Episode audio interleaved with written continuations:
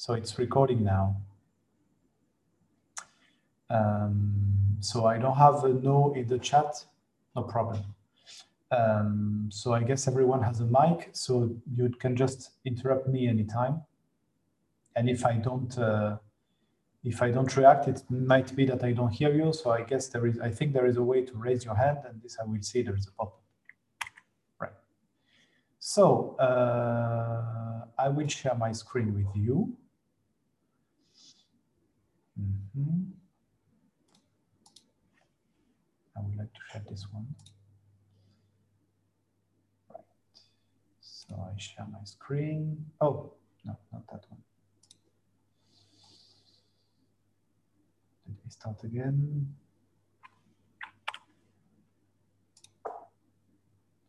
Desktop 2. Yes, here we are. And now you should see uh, the two character and here we are.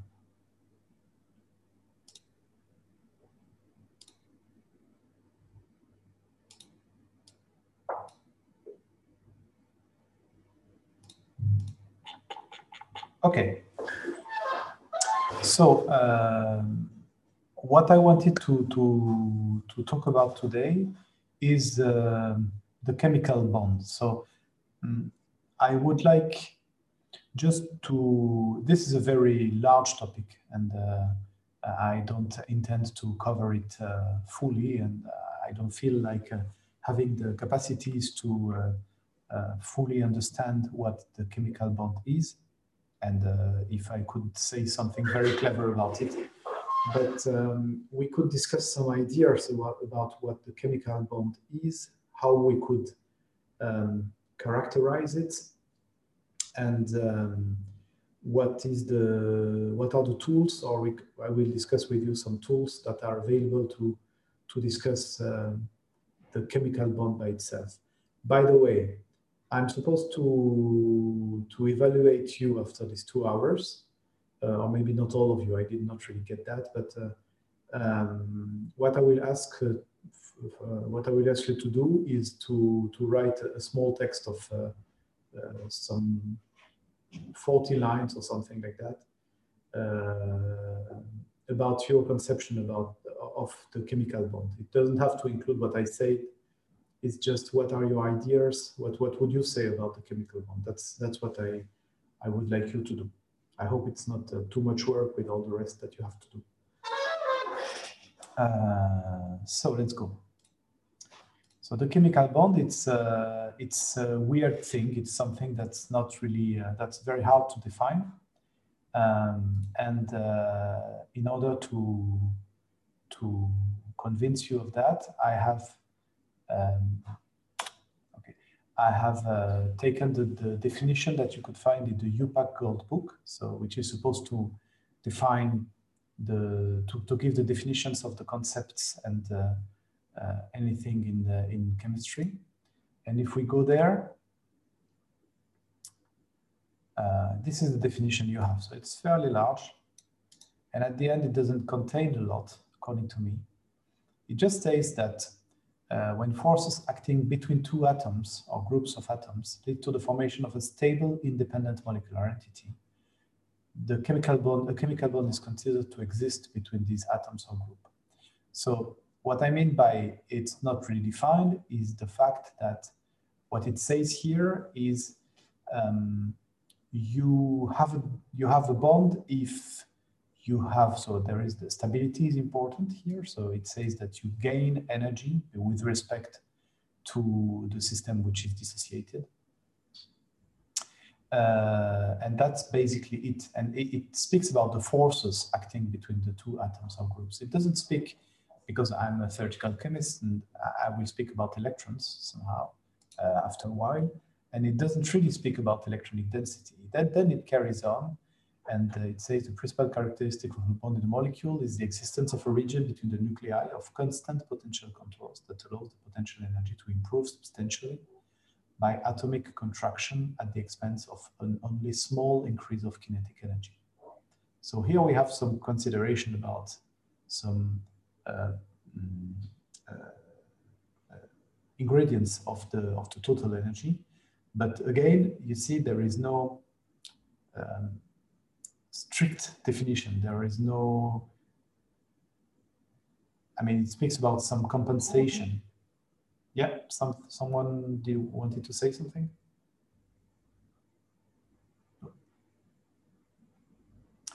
And then we enter into some uh, more general, some more specific considerations of organic, organic compounds. And then we speak about sodium, chloride, and so on and so forth. So the definition is basically here.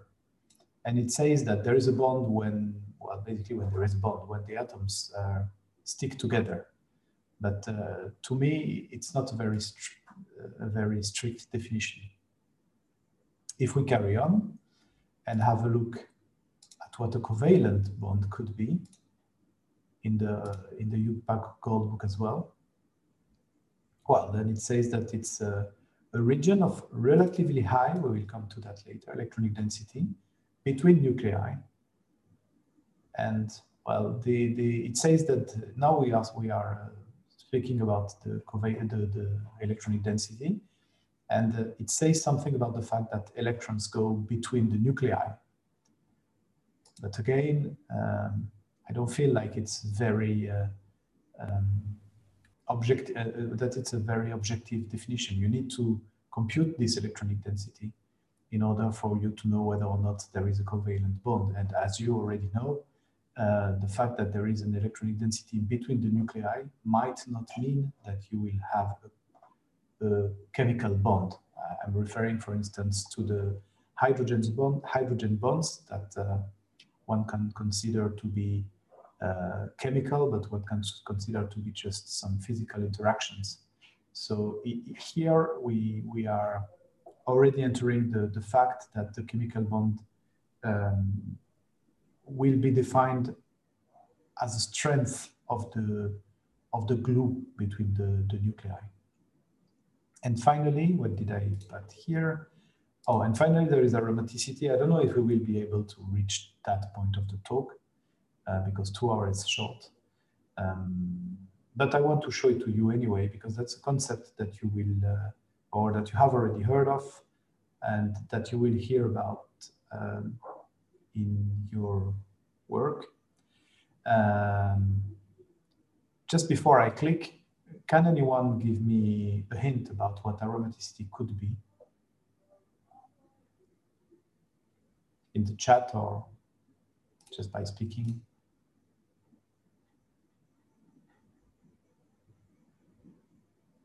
What would be one of the definition of aromaticity you would know?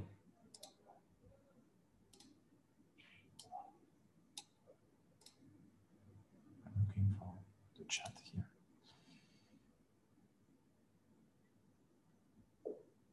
So here I have, it depends on the criterion chosen.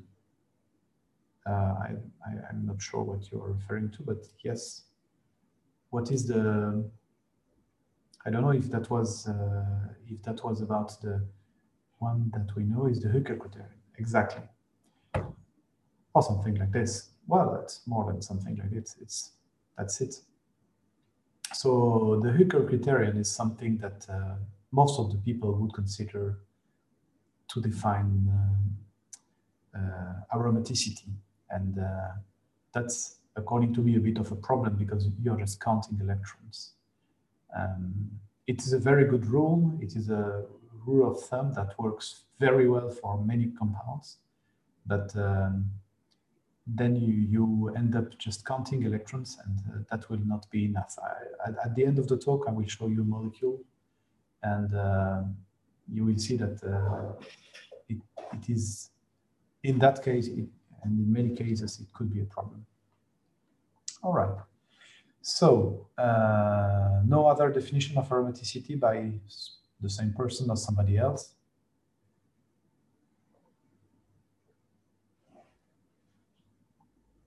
No. Okay. So let's carry on. So a list of definitions. I'm, I'm uh, speaking of uh, chemical bond here. And I, I wrote among many others, and I insisted on the fact that this is a personal choice. It's a personal choice for today.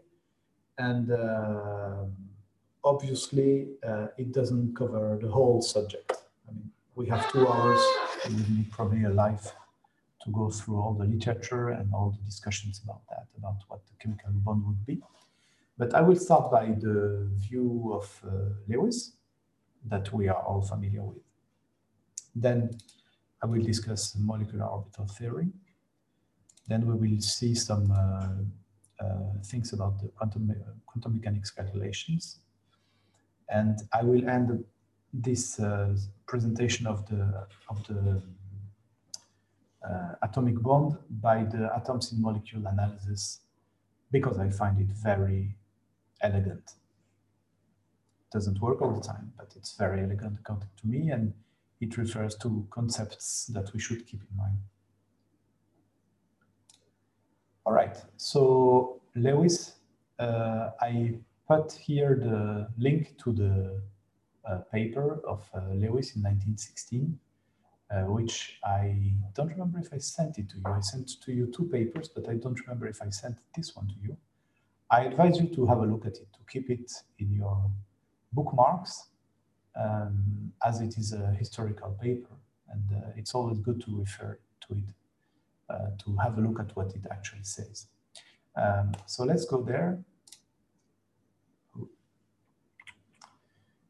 Okay.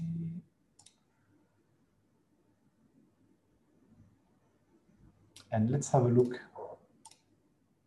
at the pictures inside. So here, it starts here, the atom and the molecule. There are some 20 pages. So it speaks about polarity of the of the bond, and much later here.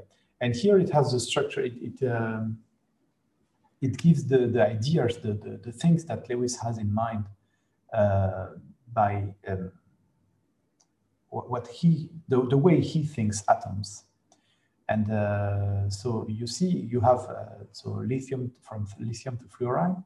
You have all the atoms, and it says like that there is this uh, cubic cage. So there are eight um, uh,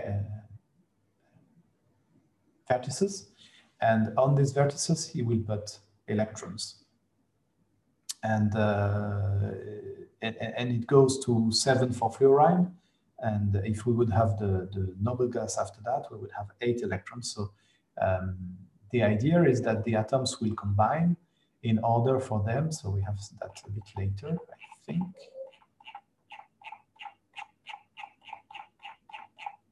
Here, uh, the atoms will combine uh, by sharing pairs of electrons.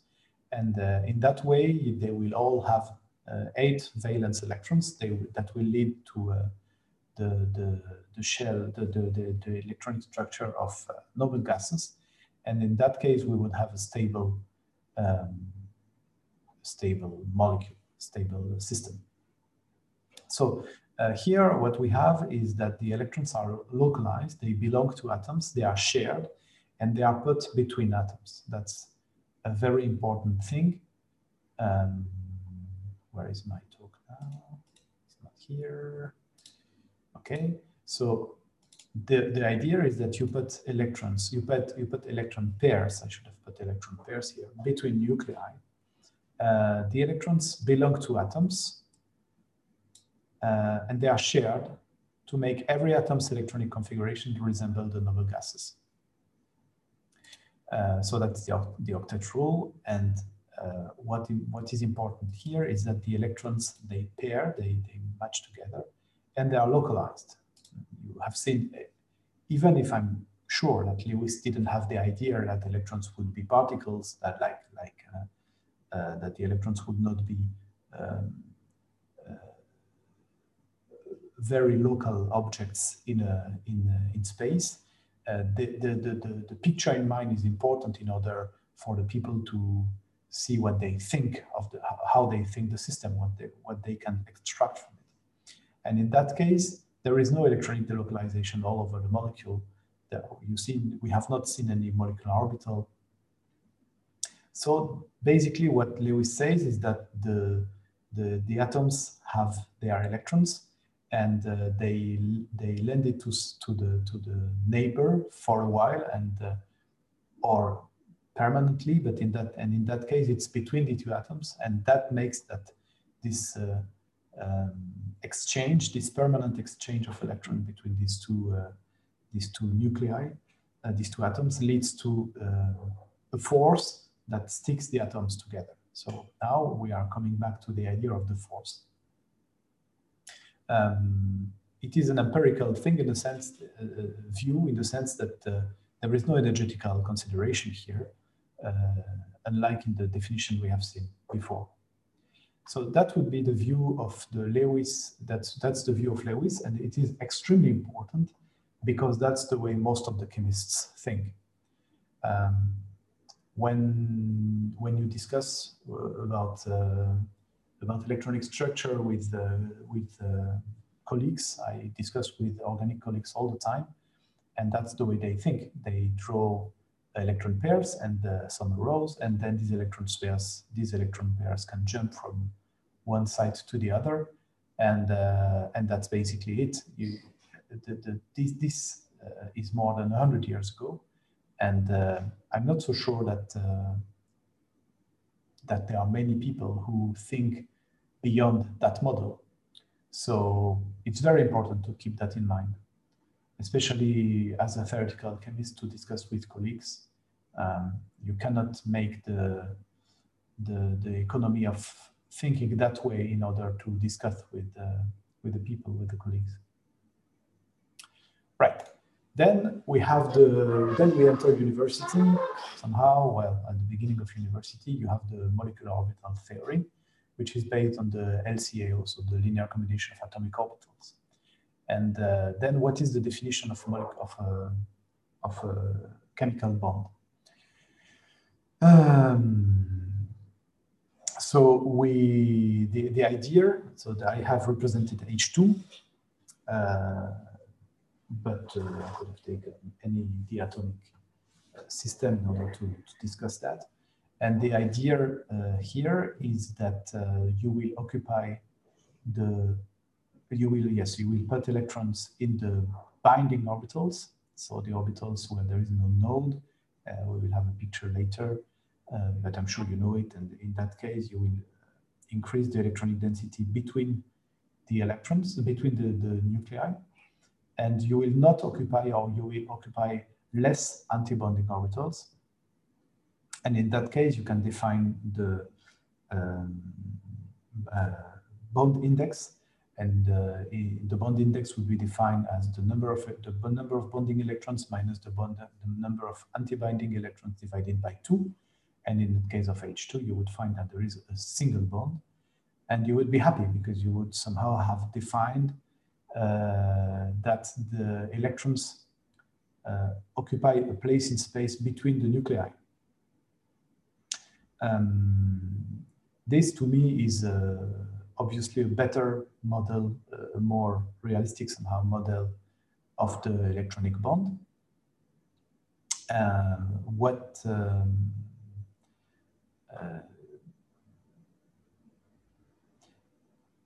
why is that? Because you have not started by saying that there is a bond between the two hydrogens. In the in the view of Lewis, you do that. You you you put the, the valence electrons around the, the atoms, and then you force the systems the system to pair the electrons, uh, because that's the rule of the of the Lewis uh, of the Lewis view. In that case here, the the rule is slightly different. What you say is that the antibonding orbitals are higher in energy than the, than the bonding orbitals. So even without doing any calculation, uh, you assume here that you have doubly occupied an orbital that is uh, lower in energy than the two orbitals uh, of the than the two orbitals of the atoms. So you say somehow that you have gained energy. You did not compute it, but uh, you say I have I have these two electrons are occupying that orbital, so the energy, what you have represented here, is lower than the energy of the of the reference system, which would be the dissociated one. And in that case, you have gained energy. So you go back to the definition of the IUPAC, and now you have the two criteria, even if they are qualitative, you did not compute that. Uh, but you say, I have put electrons between the nuclei and um, I have gained energy with respect to the, to the dissociated system.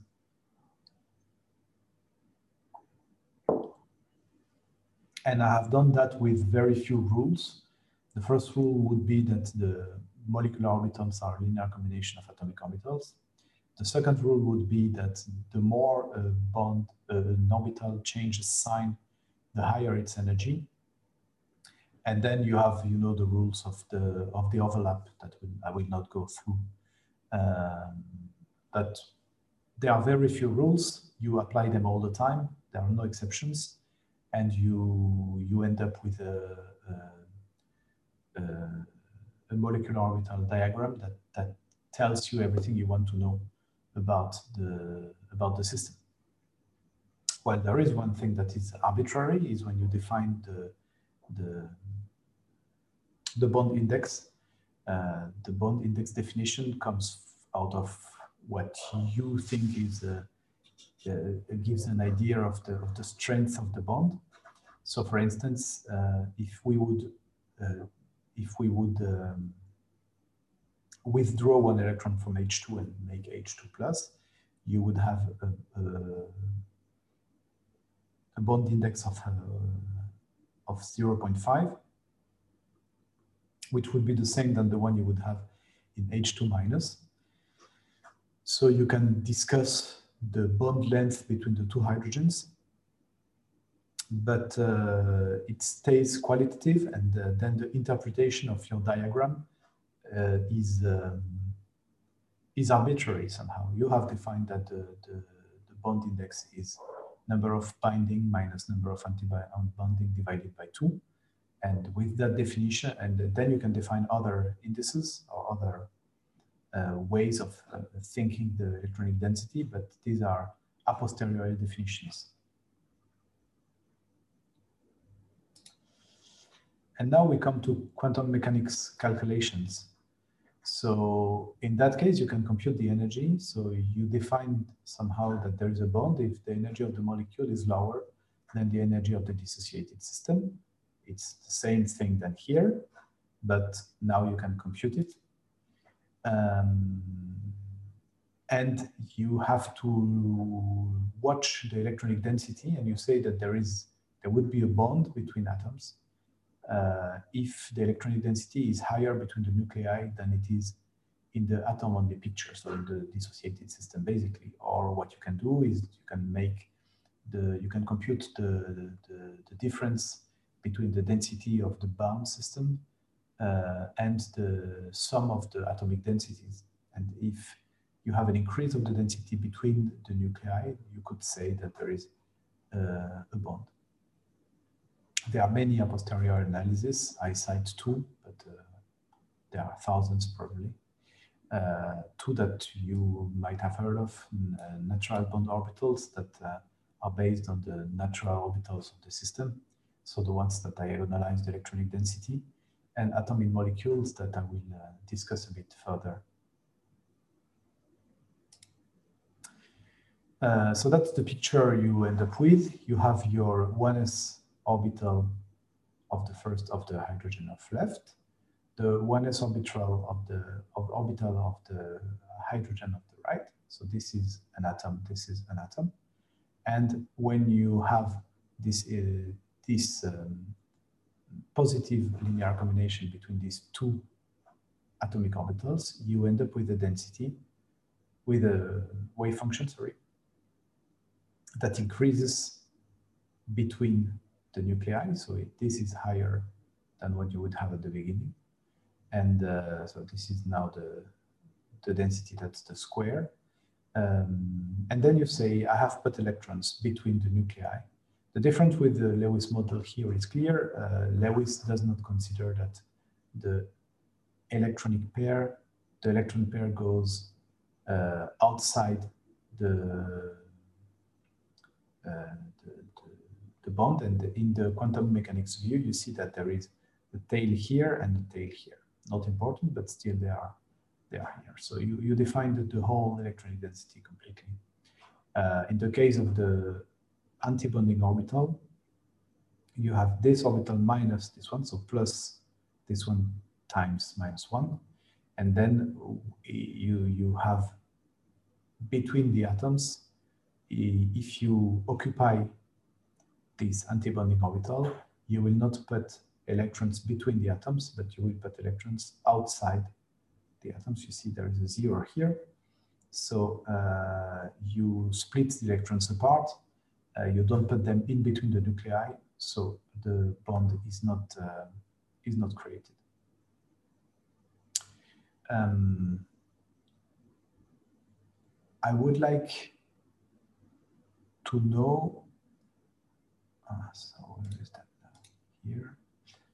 If you have any comments yet or if I carry on like that.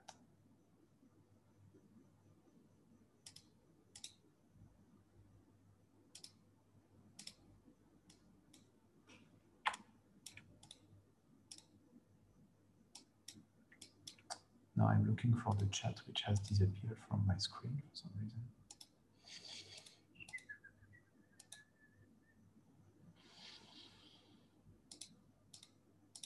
Uh,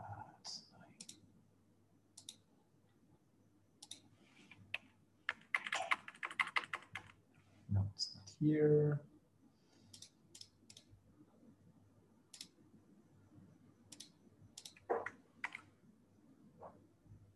And it's not here, it has completely disappeared. I can't make it. Ah, here it is. No questions so far.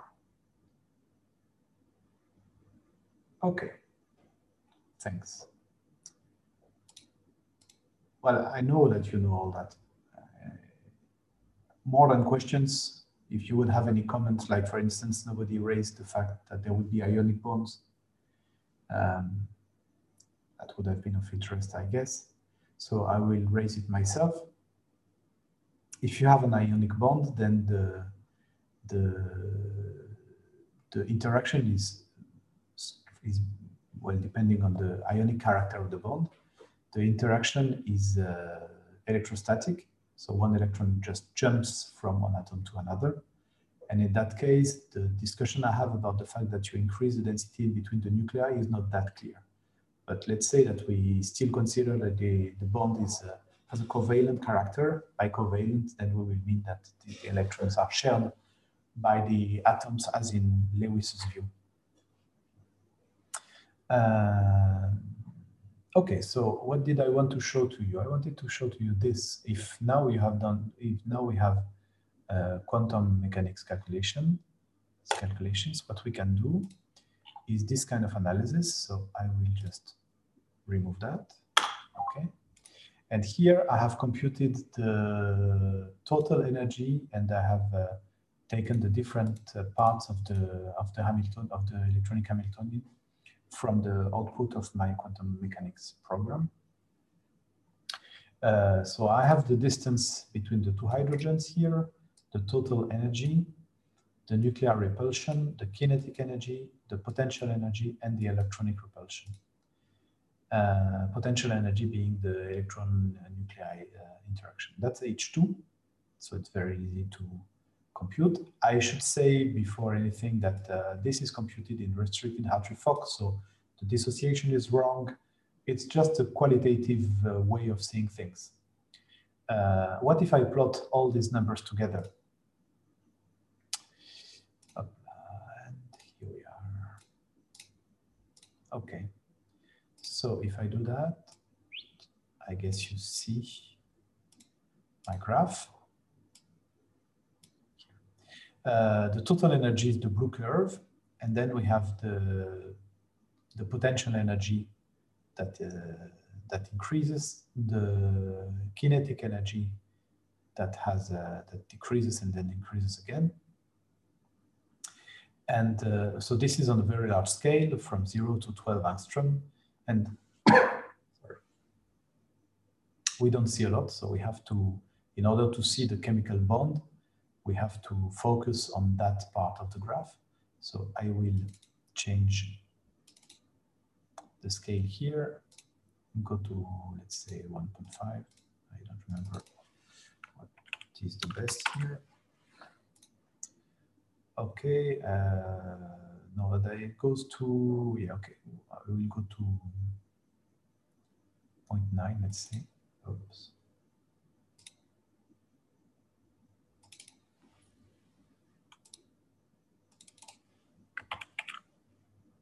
Okay, so now I have only the short part. And what's very interesting is that we don't see anything here. Because of the scale, we know that this blue curve will have a, will be a well. And in order to demonstrate that easily, I will just uh, make it uh, the only curve uh, on the on the secondary y scale. And in that case, we see very well that there is a minimum. And this minimum is due to the compensation between all these curves here. Um, I think you could say it's a miracle. I would not disagree with that.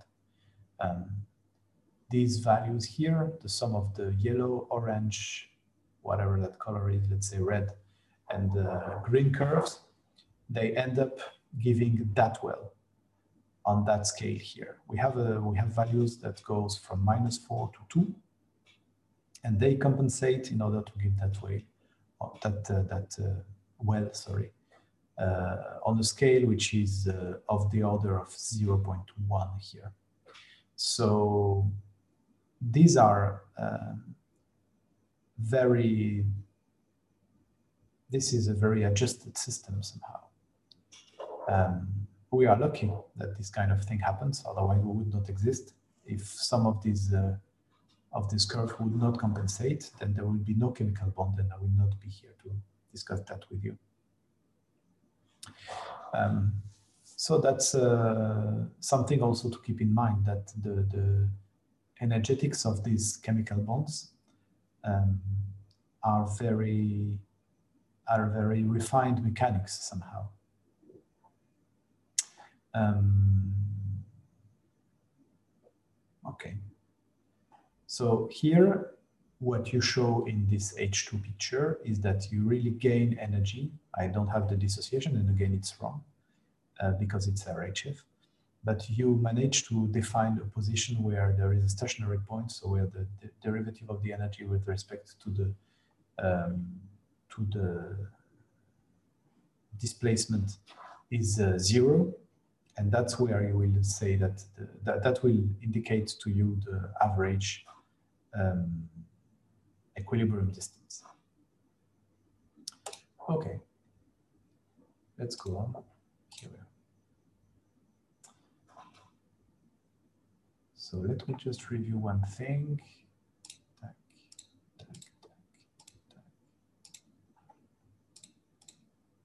Okay, so now we go to the atom in molecules um, analysis. So again, I will look for the chat for a while.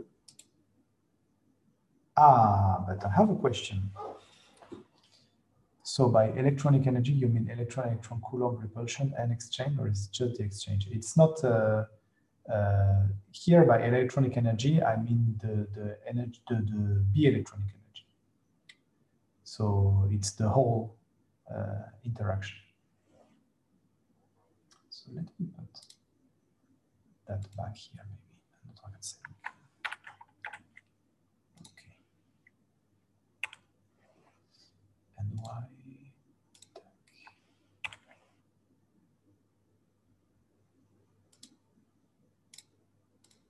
Okay.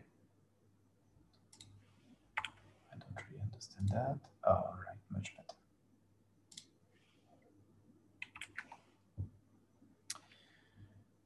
So I would like to, to know if you have any idea if uh, any of you, you are 20, uh, have uh,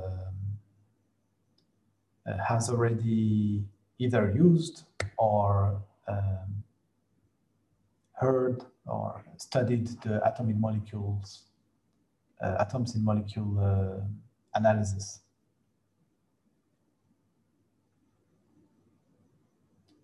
heard it in one lecture, heard about it. Nobody uses it, used it ever. Yes.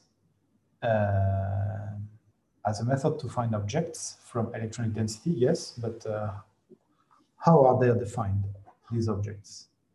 Heard of it, okay. I used in molecular dynamics simulation. Okay, and what did you do with it in molecular dynamics simulations? What was the, the, the how did it help you?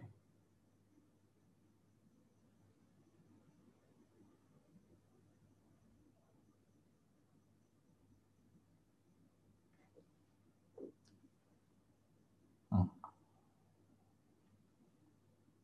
Okay, so you have the right ideas, but uh, I will complete a bit what you what you say.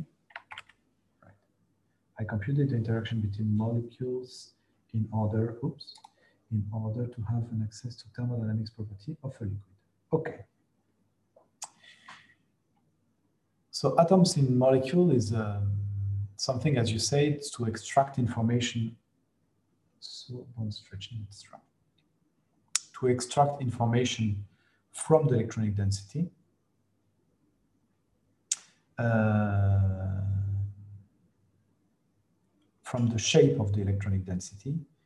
And uh, what I like very much is that it uh, it says it, it it makes you think in a very simple way. I think I like it very much. I should stop saying that.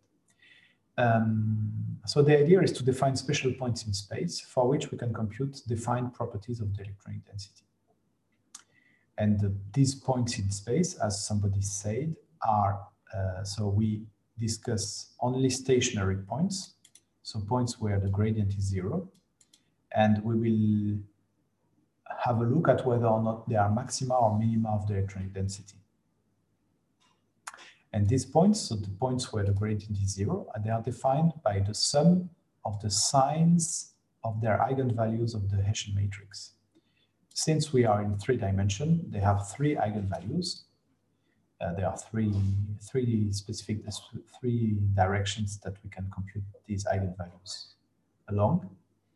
And uh, so th there will be three eigenvalues and th the idea is not to take the value themselves, the values themselves of the, of the eigenvalues, but just the sign. So if you have minus 24, you take minus one. If you have plus uh, 2000, you take plus one. Then you sum them. So you see, very easy way of, uh, well, you have to, to, to compute the, your second derivative matrix. But uh, once you have that, you can compute the, the what, what Bader re, um, refers to as critical points. So again, you take your whole density, you compute the points where the density is zero, and uh, where the gradient, sorry, of the density is zero, and on each of these points, you compute the second derivative of the of the density, and you see how many negative or positive positive signs you have. Um, and then you go there and you say, okay, atoms, they are maxima of the density. We have seen that already here. We have H2, and uh, this atom here, so the point where there is the nuclei, is the maximum of the density. That's where somehow the electronic density comes from, if you want to, to, to say it um, uh, easily. So the electronic density is the maximum at the atom. And this is true in all three directions. So the sum of the second derivative of the density with respect to the position should be uh, minus 3 because uh, since it's a maximum along three directions, the three eigenvalues of the Hessian should be negative, so the sum would be minus 3. And that's how you define atoms. So you say they have three eigenvalues of the of the Hessian, and they are maxima. So the the second derivative is, uh, is negative along the three directions, and the sum of these, so 3 times minus 1 is minus 3. So that's interesting because if I would uh, give you one electronic density without telling you anything about the molecule, just by, by looking for these points, you would be able to say where the atoms are. So again, without giving you the geometry, just the electronic density, you know where the atoms are because they are the maxima of the electronic density. Bonds now, if we go back to that very easy picture, the bond, we would define it as the middle of the two hydro, uh, hydrogen uh, nuclei here. And what is that point here where the, the, the gradient is zero?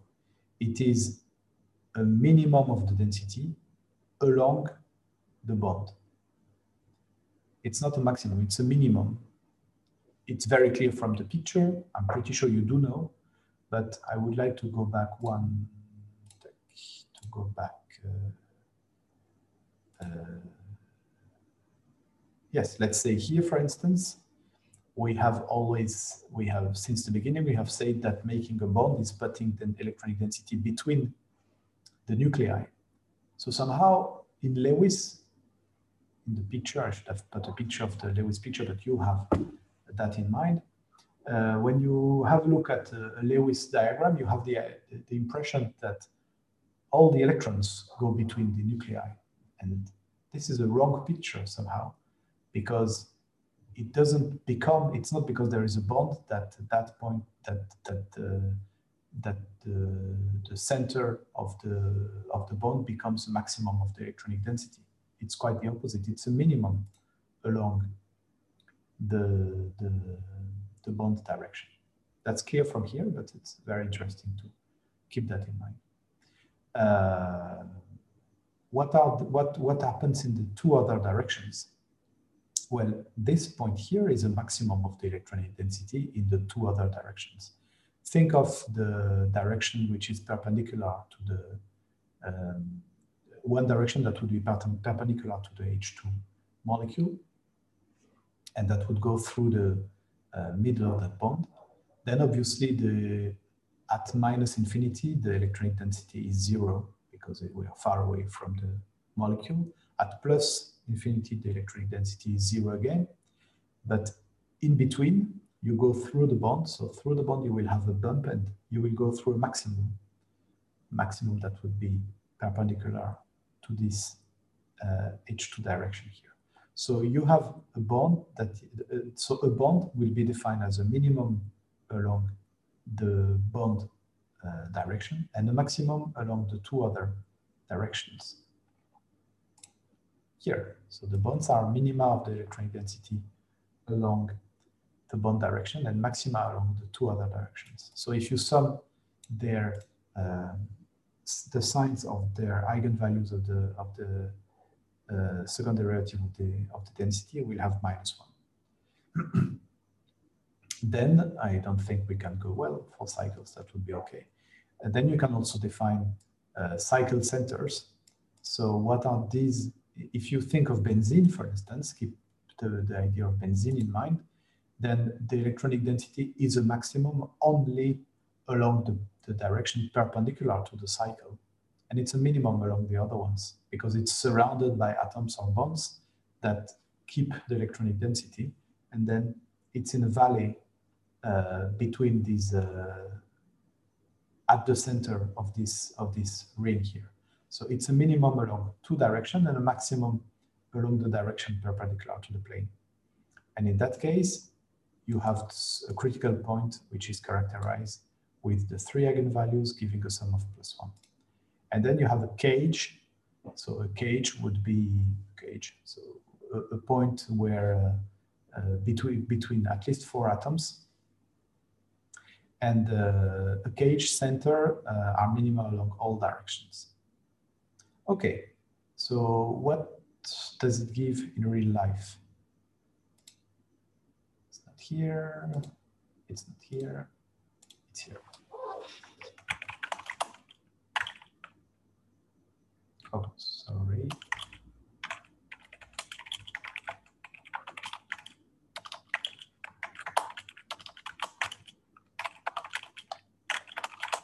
Okay. So I think that way user local in Okay. So we will have a look at that molecule here.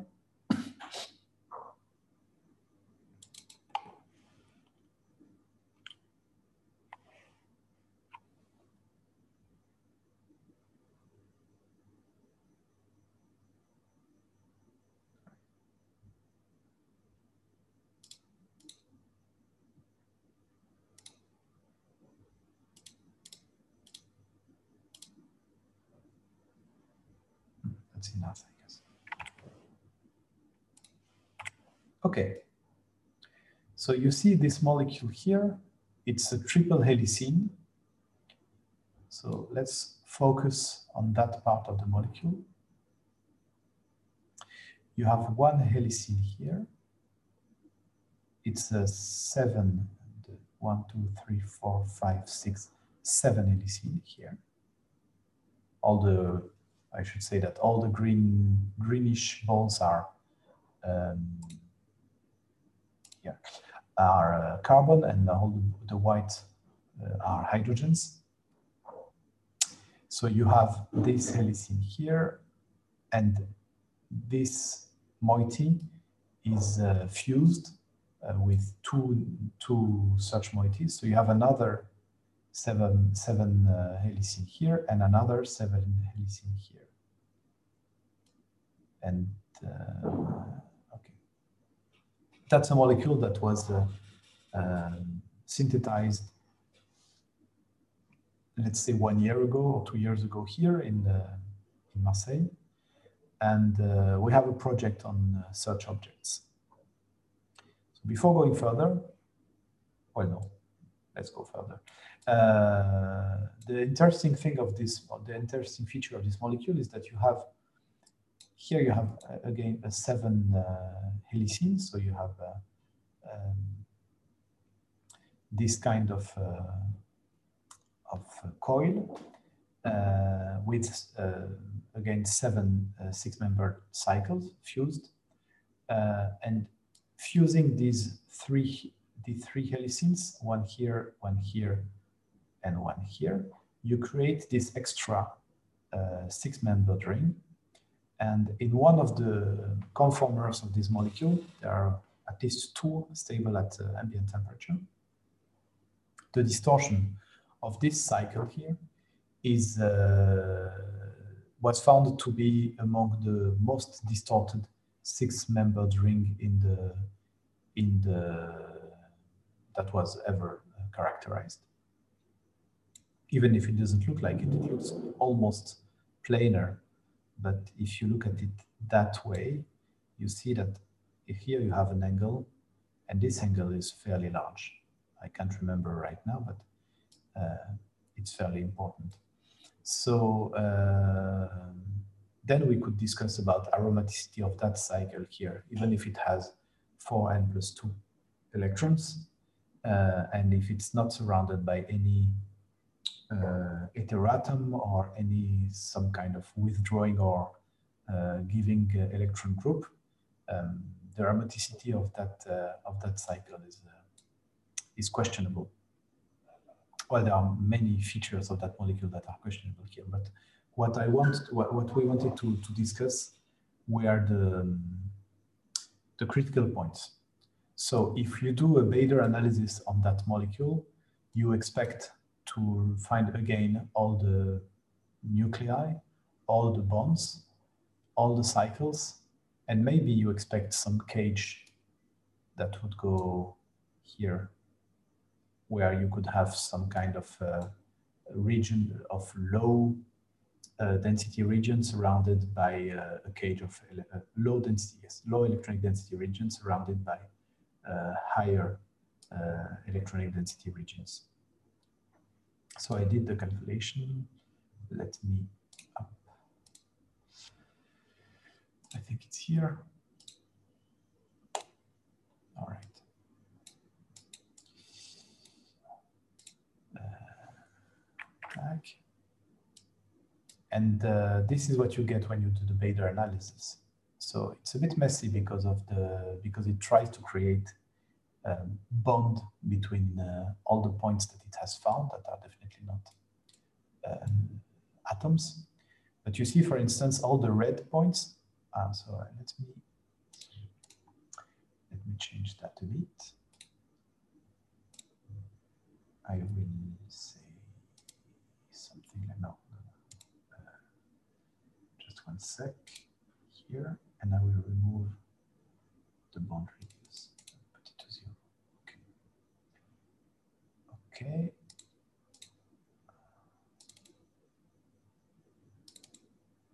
Okay. So now, why do we still have bond here? Ah, yes, of course. No, sorry. Here we are. So these are the critical points that are found that are found by the by the Bader analysis.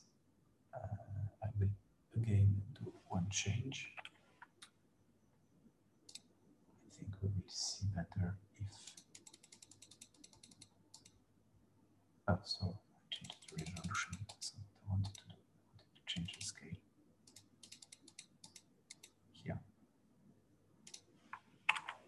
So again, if you do a Bader analysis on the molecule we had before, uh, let us focus on that moiety here, for instance. You find green points that are uh, critical points that are maxima, and these are the atoms. Here we have a hydrogen, here we have a carbon, carbon, hydrogen. Then you find the blue dots, I hope you see them well, are the, are the bond critical points. So they are uh, situated between the two nuclei here. And you see for CH, you have a critical point that's closer from hydrogen than from carbon. So the position of that critical point can define uh, how the bond behaves. Here you have the, the red dots are uh, cycles. So you define, uh, sorry, the, you define a critical a cycle critical point at the center of these six carbons here. And you have a light, right, there is a, a light uh, colored uh, point here that should be a cage. And somehow the analysis gives us also a cycle point here in red. So the question now would be, uh, where does this cycle point arise? So what does it connect? Uh, basically, what is the cycle that gives this point here? And that's where I think I don't have the answer. Uh, because what you can do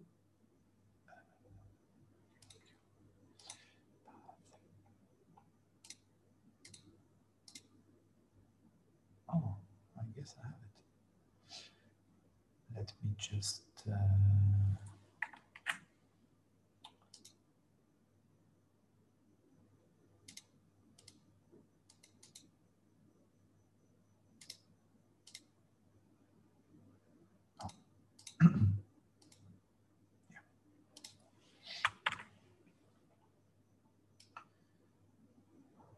So what you can do is ask to the to the program Great.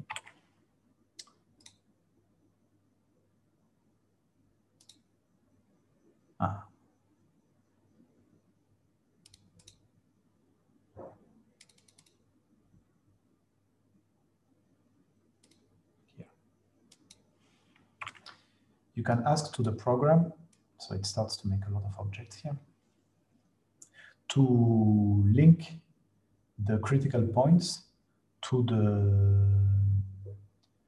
to the points they they uh, I didn't do it for everybody because otherwise it would be too complicated. But let's say that here, for instance, you have these these uh, yellow lines from that atom to that atom. Uh, well, it's the other way around. It starts from the bond critical point here, and then it follows the, the edge of the electronic density to reach the point where the, the, the electronic density is a maximum. And you see that this bond uh, uh, this, uh, yes, this critical point is due to a bond between this atom and that atom. So that's obvious here, but there are cases where it is not so obvious.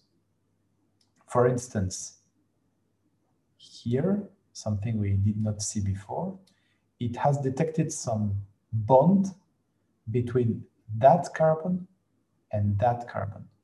So let me change the representation again. Uh,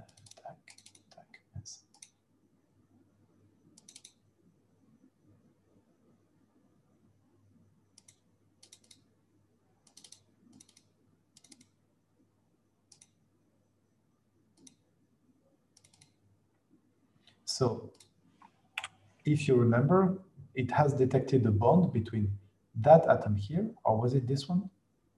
And that atom. So it has detected a critical point, a bond critical point around here that one does not expect, but somehow it says something about the strength of the interaction because it says that uh, the, there is a that there is a, a, minimum of the electronic density between two maxima. So uh, that gives you ideas of the interactions in the molecule that uh, basically you, you did not expect. I would not expect that. Another thing that I wanted to show to you is, so I think I can do this and that, yes. So these, yes, so to go back to what I was saying before, it's it gives an interaction between one carbon that is here and one hydrogen that's here. And because of that, it has detected a cycle between these atoms here. Oh, sorry, moves a lot. So carbon moves again, stop, just don't move. Right, carbon, carbon, carbon, carbon, carbon, hydrogen. And because it defines a cycle here, it, it sees a cycle here, it also sees no, sorry, yes, because it, it sees a cycle here, there is a, a cycle crit uh, critical, a critical point that defines a cycle at the barycenter, let's say, of the of this cycle. And because of the exist existence of these cycles, so there are uh, one, two, one I'm missing, no, that's all right. There are three. There is one cycle here, another cycle here, and the last one is the is that phase here. So it defines three cycles, and because there are these three cycles, you have a cage point at that point here. So whether or not it's a position where you would have uh, interesting chemical properties, um, is uh, is questionable, but the fact that you have here a low density region surrounded by higher density regions um, is something that could be of interest in the in the case of this molecule. Um, for instance, we have tried to uh, catch to imprison some uh, atoms, uh, some lithium atoms, for instance. I think there was silver as well in this object and it went basically at that position here. So it says, so in between the two, in be, it didn't go between the two cycles here, but more in that position there. So it says something about what properties one could expect from the of, of the of the molecules. All right. Um, before going further, I would like to stop for five minutes. Just a question. Ah, what does the curve critical the curve critical point indicate in terms of stability? What does the curve critical point indicate of, in terms of stability? The curve, you mean the yellow, um, the yellow lines.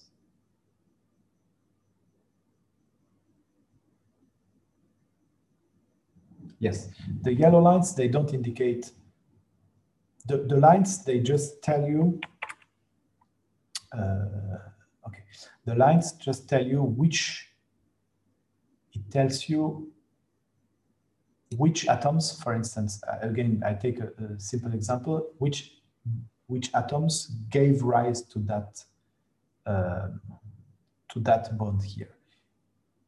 It doesn't tell you whether or not it's the bond is stable. It doesn't tell you anything about the strength of the bond. It can tell you something about how the electronic, dis, the, the, uh, how the electronic density is displaced towards one or another uh, of the atoms, but uh, it doesn't give you any quantitative information. It is important to know which atoms are give rise to, uh, to bond critical points or which atoms give rise to, to cycles. It is important because uh, sometimes you have an ambiguity about whether or not atoms are bound together or whether or not, or which atom is bound to which. And it, in that case, it gives you an indication of, uh, well, it's a criterion to say which atoms are bound with each other. Uh, I don't want to say uh, that's very important because I have followed some lectures about a posteriori um, interpretation of the electronic density, and I don't want to give the impression that uh, all the information you get from that uh, is uh, to be um, believed completely. These are indications, and uh, I don't want to say that the atomic molecule, atoms in molecule gives you all the information you want to know about the molecule. It gives you hints, it gives you ideas of what, what is the topology of the electronic density. And uh, sometimes you can take it for granted because the molecule is fairly simple. And sometimes you, you just doubt it, you believe it's not um, appropriate, you change the method because somehow it doesn't give information that are relevant. For instance, here, I'm not so convinced that there is a bond between this hydrogen and this carbon. I'm pretty convinced there is not. There is not something you could define as a as a as a as a chemical bond. But still, it says something about the shape of the electronic density. I'm not convinced that I can do anything about all these points here, but it's it's uh, more information than I have from looking at the HOMO, or more information than I have than looking at uh, simple criteria. And doing such a, a, a, calculation on this molecule that uh, is big depending on uh, what you are used to um, is not so expensive. It's fairly cheap. I mean, the, the, the, the, once you have the electronic density, the atoms in molecule uh, calculation is done in some minutes. Uh, well, it's minutes when you want to have all the all the paths correct, because I, it's not clear from the representation here. But I will zoom in, and you will see. Yes, you can see that uh, in fact these yellow paths are not. It's maybe more clear here. Are not uh, computed as straight lines, but they they are computed uh, and um, uh, numerically. So it, it, the, the algorithm does follow the gradient of the electronic density and then again and again and again uh, in a stepwise, stepwise manner. So you can imagine that doing this evaluation on the whole electronic density of that molecule is not extremely cheap, but uh, it's something really that you can afford for uh, for such a molecule, definitely. Um, and again, that gives you information about the electronic density, what you can consider being a bond. You see, what is interesting also is the fact that some of these yellow uh, paths are curved. So, and I will go to that in the second part of the talk. So the question to understand what are the orbitals that are involved, for instance, it can give you ideas about that. If it's, it's fit, if it's uh, if the, the line is not straight, then you have to you, you have to understand why there is such a such a curvature on that path. Okay, so as I was saying, I would like to stop five minutes. I will uh, fill up my glass. And uh, so at uh, quarter past 11, I'm back here. Unless you have questions, do you have any comment or question?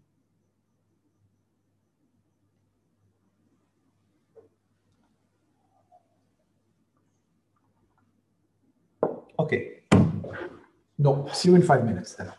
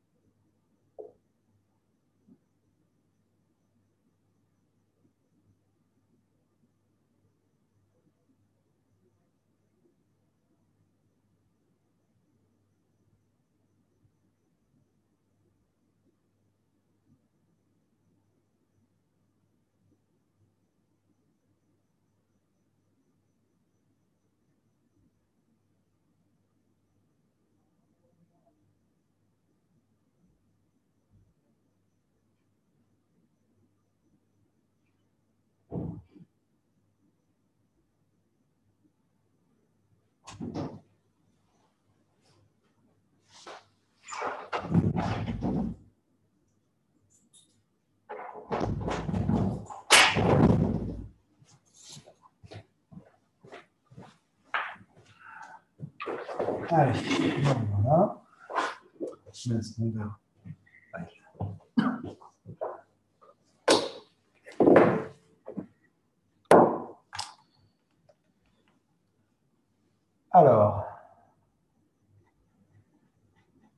je suis de retour, vous m'entendez toujours. J'ai une autre question. Uh, is this analysis very sensible to the calculation level of at which the electronic density is calculated? Um,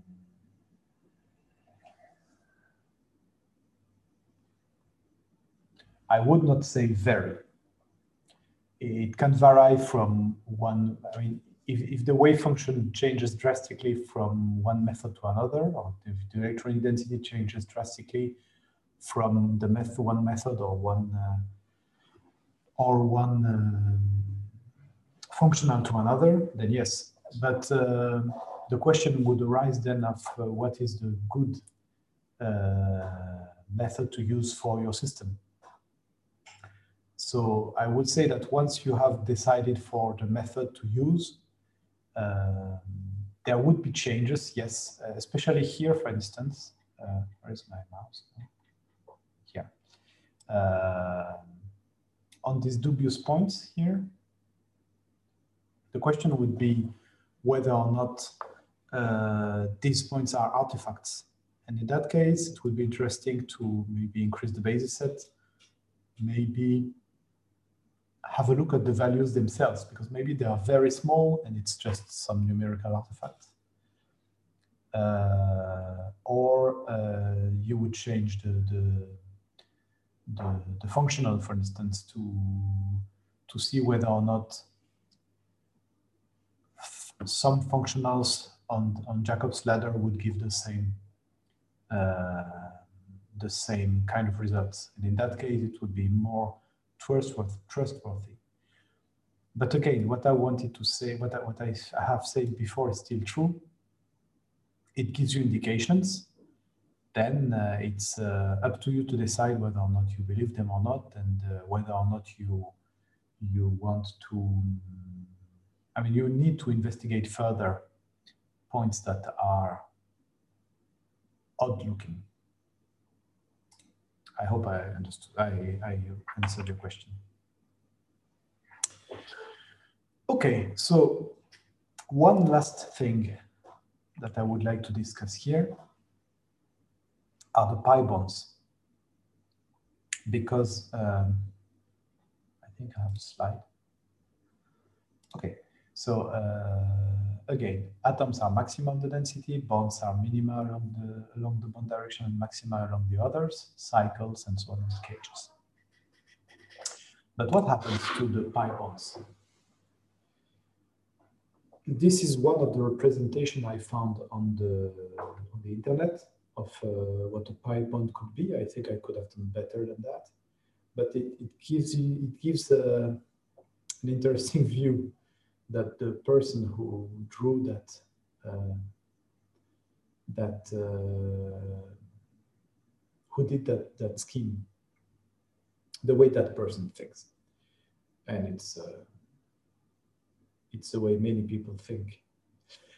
Um, so it's based on the hybridization of the carbon. You have that carbon here and uh, this carbon has three neighbor so the idea is to say that you are in a VSEPR view, you have a field that is uh, triangular.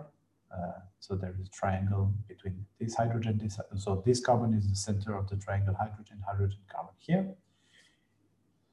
So the hybridization is supposed to be sp2, and in that case, you have a p orbital that is uh, that is kept as atomic, which contains one electron. And then you see you have balls, but still Lewis is not far away because the, the electrons are shared at the position where the orbitals merge, overlap, the hybrid orbitals overlap.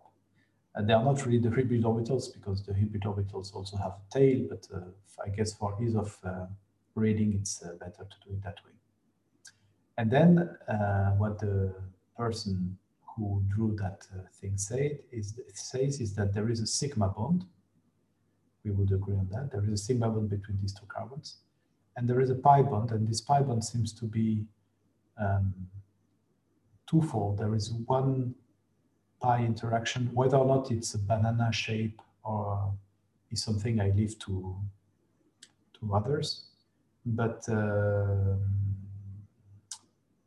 what should Bader analysis give here if this is true?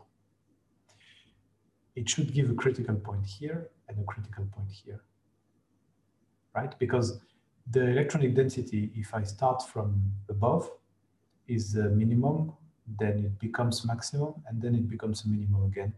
then it becomes a maximum, and then it becomes minimum again, and then it becomes a maximum and minimum again.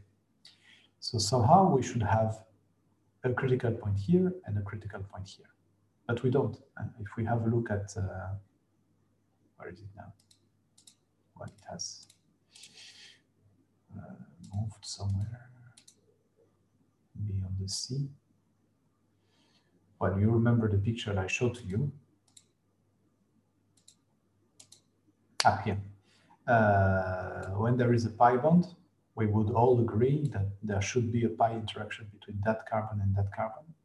So we should have another uh, bond critical point up, another another uh, critical point down. Sorry. it turns out it's not the case. Uh, that's no. Uh, I don't. I don't need. A, I, I will not get a Nobel Prize for that. But that's interesting. I mean, so what does it say? It basically says to us that the whole electronic density of the bond of the pi bond, which contains, uh, let me focus on the one here. Let me focus on that pi bond, for instance. The whole electronic density uh, merges the sigma and the pi electrons. This is clear, but also it um, it removes the, the, the bumpy shape that one would expect from such a picture. So this bump here and this bump here are actually merged into one large electronic density between these two carbons. And in order to show to you, and I guess to finish that, to finish that talk, uh, in order to show to you that we should still, uh, that, uh, that in principle we should get these critical points, I will focus on, on the paper that I sent to you, which is written by very interesting people because, uh, because I am one of them. So obviously it's a, a very good paper. Uh, okay, I find it here.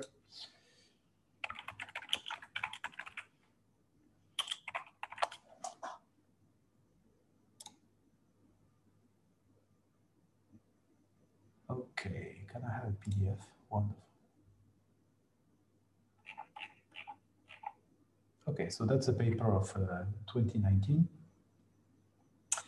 And um, so I will go briefly through through the theory, but I asked you uh, when I, I, sent to you an email and I asked you to, to just have a look a bit at what at what a pseudo potential would be, uh, because I think it's um, well, you will need that. So okay, there is an introduction. So the idea, let me have a look at the abstract first. The idea of this paper was to create a, a system which would represent an sp2 carbon atom. So we are within the hybridization scheme and uh, use that pseudo that uh, that's that uh, pseudo potential uh, that pseudo potential which mimics the sp2 carbon atom, uh, to build uh, polycyclic aromatic hydrocarbons. And our idea was to keep, so if I go back to uh, here, to keep that electron only, to get rid of all the others. So only that electron and only that electron for the other carbon. And to reproduce only the pi system. In that case, we would not have this blue Uh, region because the, there would be no sigma bond. And we should be able to see one bond critical, one critical point here and one critical point here. So how did we do that? We, so there is a scheme a bit later that explains everything. Boring. Okay, so I will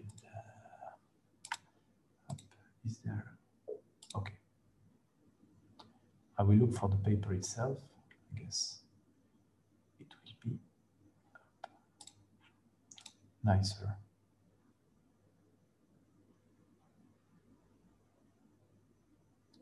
Yeah, yeah wonderful. So uh, what is absolute pseudopotential first? absolute pseudopotential is this kind of object here. So you have here your Hamiltonian the monoelectronic Hamiltonian and the b-electronic part. And in the monoelectronic Hamiltonian, what we have decided to do is to remove all the electrons. So if you have uh, a carbon has six electrons in total, and we remove five of them, so we end up with just one electron. And we, we have, so the effective charge of the carbon.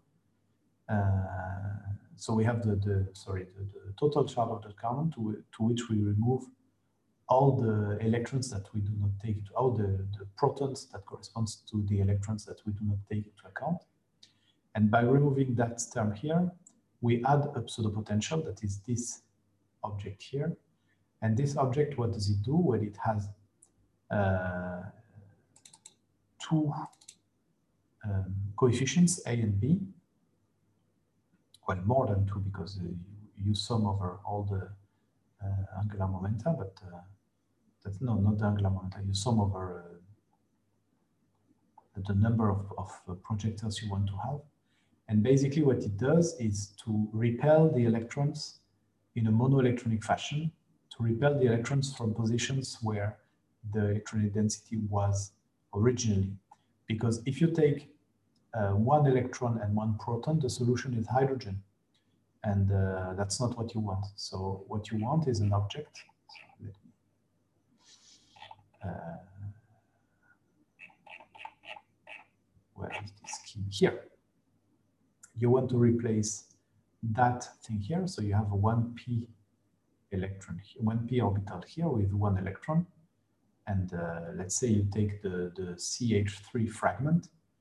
Um, we, we, try to mimic that object by one electron in one pz orbital and pseudopotentials above and below the plane here to mimic the fact that there was an electronic density between the carbon and the hydrogen and that it repels the electron and puts it into that p orbital. So these blue, these blue shaped objects are pseudopotentials that make that actually the solution, the first solution of the Schrodinger equation is no more hydrogen, but it's one uh, electron in one pz orbital at the appropriate energy. And then we added here, so you have this electron in the pz orbital here, one electron in the pz orbital here, and we added um, uh, constraints in order for the two pz orbitals to interact properly to make a pi bond. So to have the appropriate um, uh, pi pi star split splitting as well as the appropriate shape and the appropriate ionization potential. Uh, here it is. The ionization potential go from here to here. So what we have done is to create this object here. And since it has, it is a, a three directional, so it can, it can create pi bonds in the three different directions. Then you can put another neighbor and repeat that over and over to create, uh, to create um, uh, the, the polycyclic the polycyclic aromatic hydrocarbon you like with just a pi system because you have only one electron in a one pz orbital on uh, carbons, no more hydrogens, and you can study the pi system uh, much in a much easier manner than you would get than you would have to do with all the other electrons that you don't uh, want to actually treat. So these are all the parameters that we used for the for the computations and I would like to show to you here, right? So once we have this CH3 brick, so this, not this CH3, sorry, the, this carbon with one PZ and one electron brick, we have uh, generated so ethylene, uh, butadiene, and so on and so forth, many alkenes, and computed different um, properties, so the energy of the HOMO, the ionization potential, and the first excitation in TDDFT. uh, in order to see whether or not our method would be able to reproduce uh, reasonably, reasonably uh, such quantities. And as you can see, it's uh, kind of okay. So I'm not advertising for that method. I'm just saying that this is uh, reliable. We went up to C100H 102. So I don't remember if there is an image of that. Right. No, that's C54H18. So we could uh, generate the pi system of such objects and compare it in a um, quite convincing manner with the calculation, the reference calculations. Once we have done that, we could compute the UV spectra quite well, I would say. And then we could have a, an, an analysis of the electronic density of the, of the molecular orbitals involved in the TDDFT calculations. We could make helicene calculations. So basically what I want to say is that this object is able to, was, was, a, was a way for us to, uh, I mean, we could trust that, that kind of object in, uh, in, in reproducing properly the electronic density of uh, the pi electronic density of these systems, even distorted ones. And that's what we get for the AIM analysis. Uh, so on the left, what we did was a computation of the um, of, of the benzene, the, the, the real benzene. Uh, so that's a full electron benzene, but we occupied only the pi orbitals. And on the right, and you see, and you, you see you have two critical points for the pi bond. So that is in the reference calculation. I, I could make it larger, maybe. So you have one bond critical point here and another bond critical point here. And you see, well, you have this curved shape of the bond whether or not that indicates something. Um, but you have, so you have two um, bond critical points for this pi system that fits with that picture here. You have one bond critical point here and another bond critical point here. And that's what we get with our pseudo potential. So it's this, the shape is roughly the same, uh, you can discuss the fact that the, maybe the orientation is the same. I don't know, but uh, you you see that there are some differences in the in the position of the bond critical point here and there. This this distance between these two bond critical points seems to be larger than this one. I don't know to what extent, but still the overall shape is reproduced, and you see.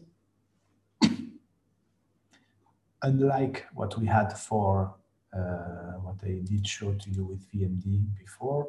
So the large molecule, we had one um, cycle critical point at the center of the cycle, so between the C6 uh, moiety, in the, the center at the center of the C6 uh, moiety, and here you have two search points because you treat only the pi system. So again, this is, uh, according to me, and you see that this one is uh, up, is, is higher than this point here. I mean, there are differences between these two pictures. So this is all electron, this is with pseudo potential, but still the picture, the, the qualitative picture is, uh, is uh, in a reasonable accordance. Oh, you have also this point here. You remember the, these are the, the, the, the bond critical, the, the atomic critical points.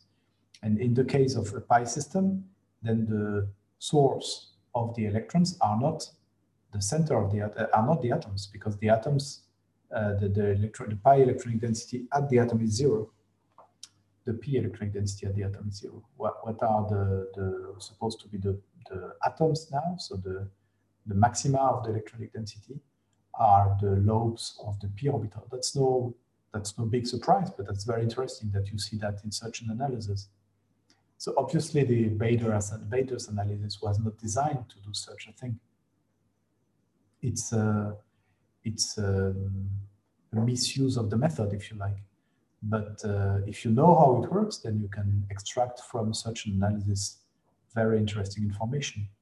And a picture that uh, comforts you in the way you could think of the electronic density. Unlike uh, here, um, so unlike here, there, there is, so the, the, the electronic density is really maximum here goes through a minimum and maximum there.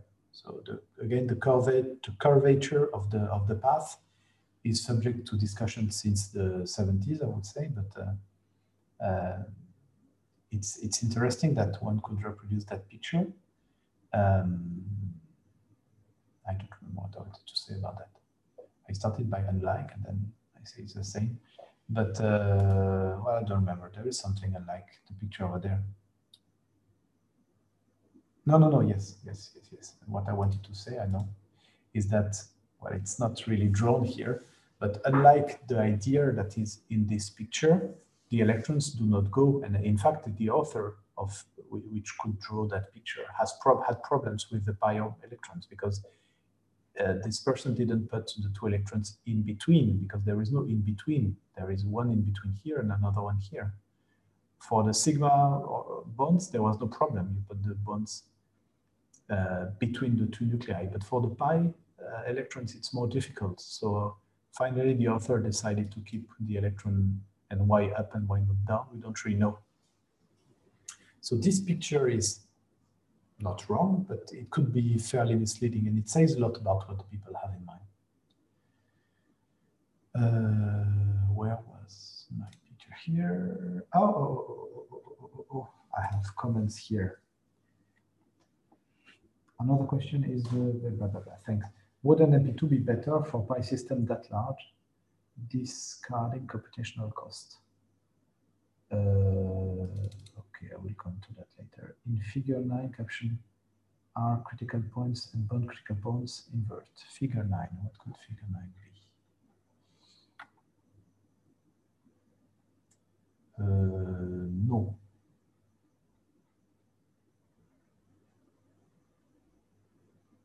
Are the bond critical point for the center of the atom removed artificially? Ah, okay.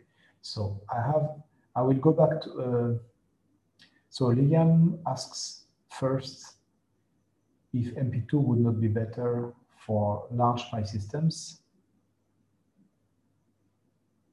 I actually don't see why. I don't really see, uh, I don't have arguments for that. So I don't know. Mm, that's a question that uh, if you want to comment on that and to give more information, I would be happy. Uh, Joachim says, in figure 9 caption are cycle critical point and bond critical point invert. So uh, I don't know since when, uh, it's five minutes ago that uh, this comment was done. Um,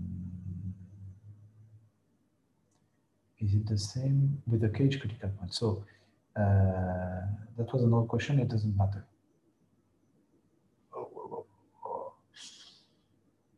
So to answer Joachim, uh, figure nine, the critical points are not inversed. I hope I was clear in the in the ah. I mean for figure nine for BCP, it's three minus one and three one. No. Ah, it could be in the caption. Okay, uh, maybe the caption is wrong. Okay, okay, yeah, it could be. Uh, okay, and then that equals to MP21.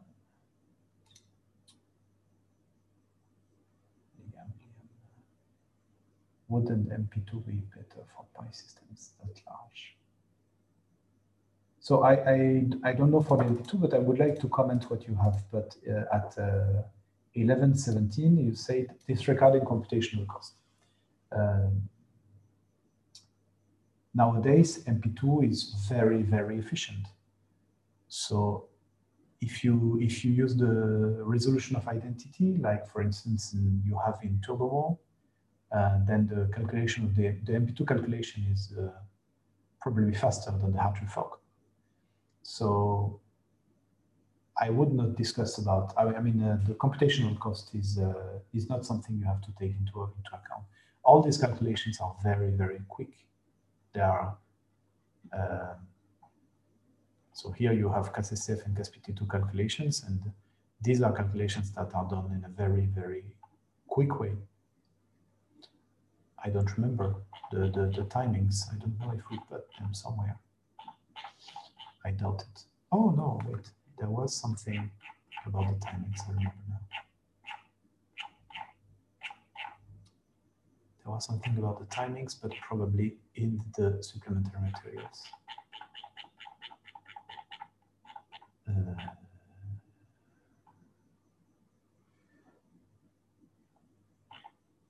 let me have a look if they have the supplementaries.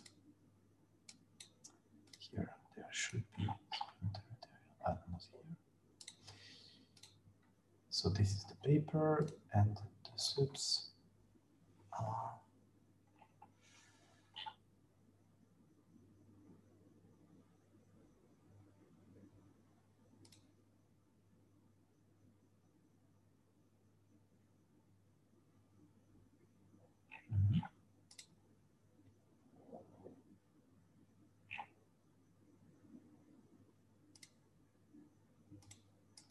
There doesn't seem to be any, which is weird.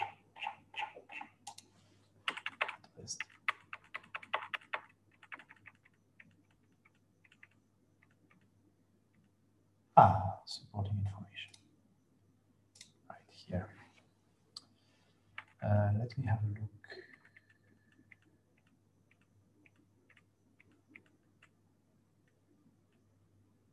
If I have some timings here.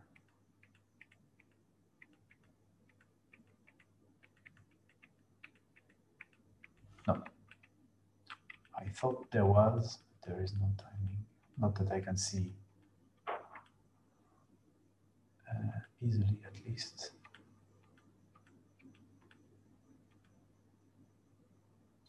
No.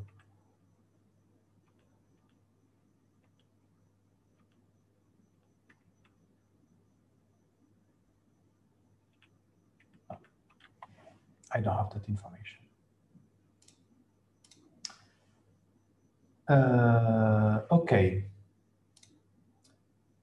I'm over, basically, because there, were, there is a part about aromaticity, but it would lead, I mean, uh, we have only 15 minutes left, and uh, I don't have enough time. Well, I can still go the next, uh, what? Yes, three slides. Um, Okay, so let's do that, except if you have more comments.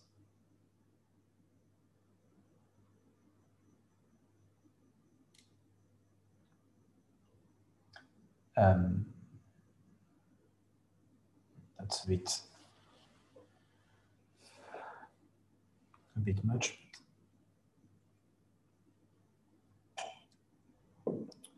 Um,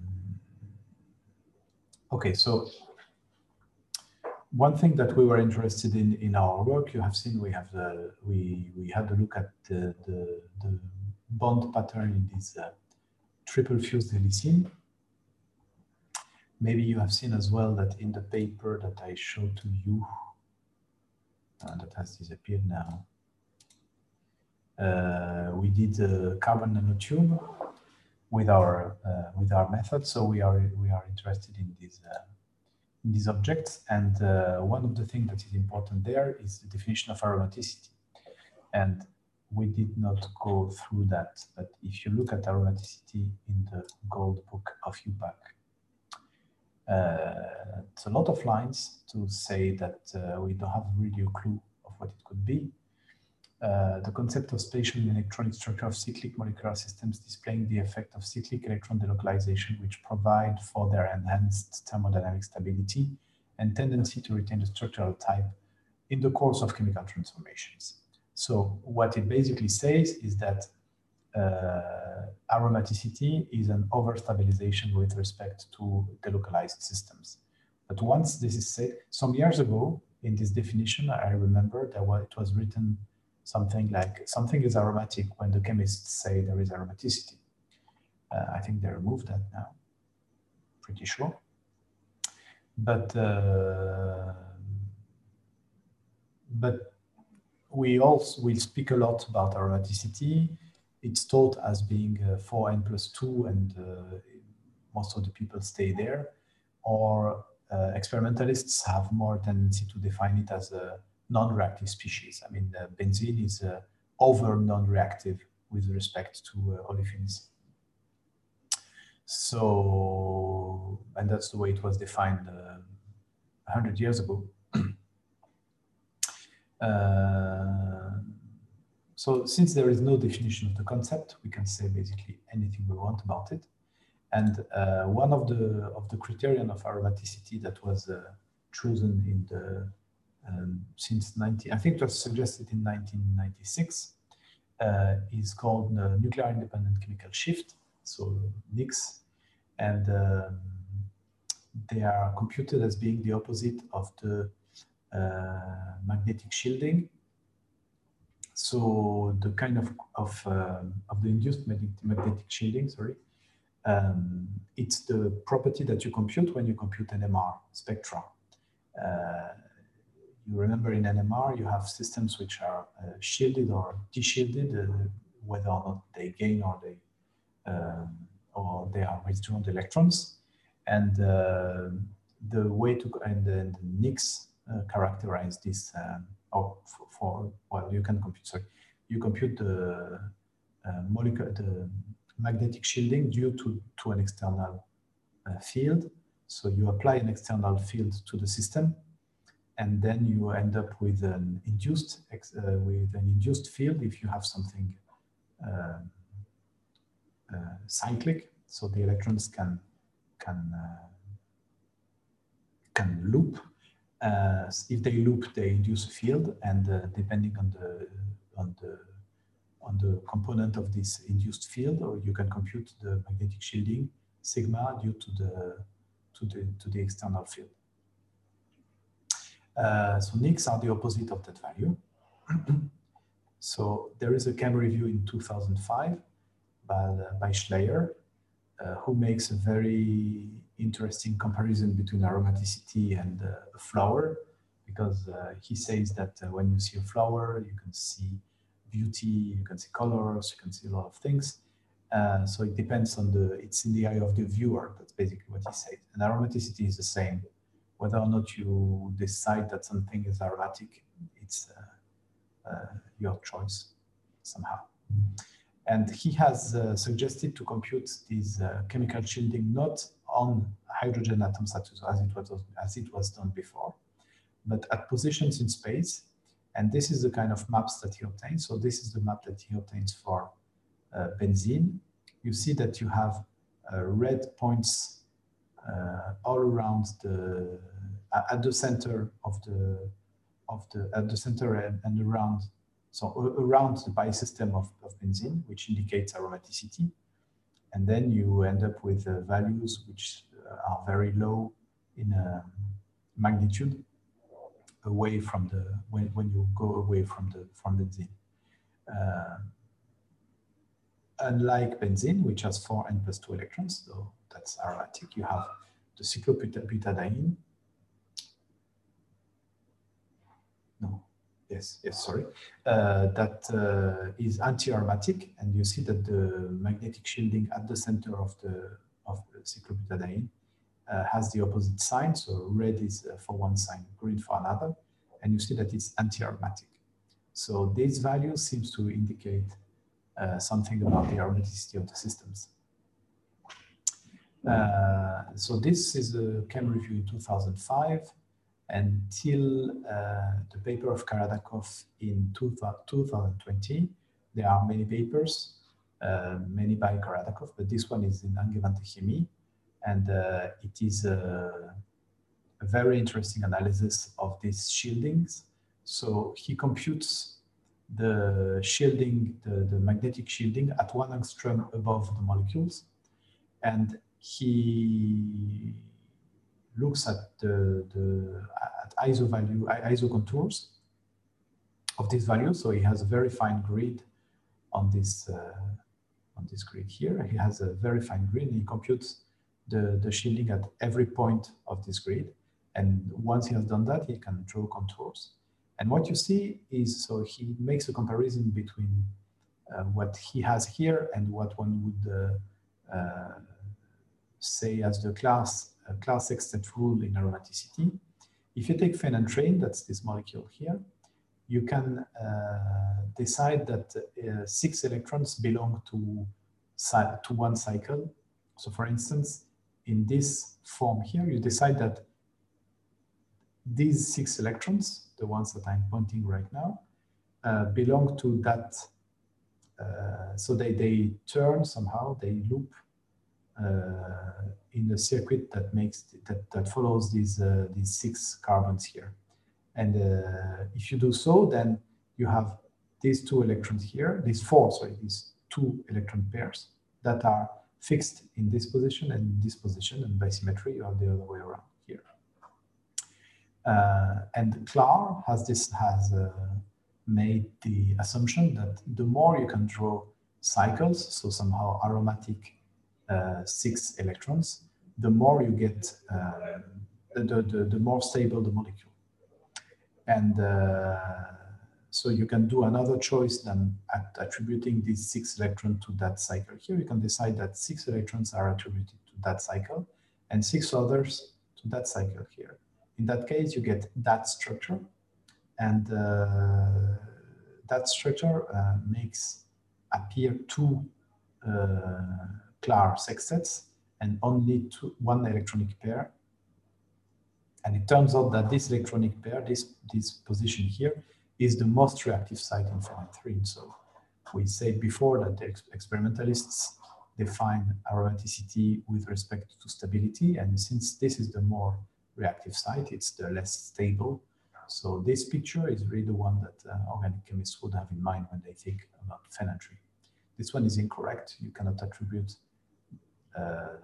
in fact, these two electrons here, you have to attribute them to one side or another, but you cannot attribute them to both the cycles. Uh, and when when uh, Karadakov makes his uh, his map on phenanthrene, so we are one angstrom above the molecule, so we are in this region here. He obtains these maps. So he says, at the end, he says, what we see is that we have almost a Clar sextet here, almost a Clar sextet here, and a double bond here. So he connects uh, magnetic shielding to electronic delocalization or at least to bond strength in that molecule. It's a big step, according to me. And uh, I don't know to what extent we can, uh, we have to be very careful about the interpretation of such values, but it is very convincing. You seem to have six electrons that uh, that share that, that part in space, six other electrons here, no electron at all here, well, very few, and uh, some electrons here. Obviously, if you change the thresholds, you will have a different picture, but he decided to stick to this threshold and on all this paper that uh, I advise you to read or to have a look at uh, or to keep in mind. Uh, he has very convincing results on, on, on many molecules. Um, so here we have somehow another kind of definition, which I don't know what to say. Uh, I, I, don't. I, all the concept is not completely clear to me, even if that's uh, something. I mean, that's something I'm working on right now. Um, and the, the, there is a, a, a, another kind of way to define what a chemical bond would be or at least a pi chemical bond or a stronger chemical bond. Because here we say that there is a strong chemical bond uh, here, or at least that's what Karadakov says, and that's what we would like to say by doing uh, an, um, an interpretation of this map in these terms here, the term of these two uh, wave function, if you like. And that's what he says. He says that the picture that you get is a linear combination of these two wave functions with a larger weight on that one and a lower weight on this one. That's very interesting. One last thing, maybe. No, it's too small. Uh, okay, I leave you on that. I hope. Um, oh, so again, if you have comments or questions, please ask now. And uh, I hope uh, this talk was interesting to you, not too easy, uh, not too boring. And um, if you feel like leaving, just uh, just do, and otherwise, uh, just uh, ask some questions or make some comments. We have five minutes left. You're welcome.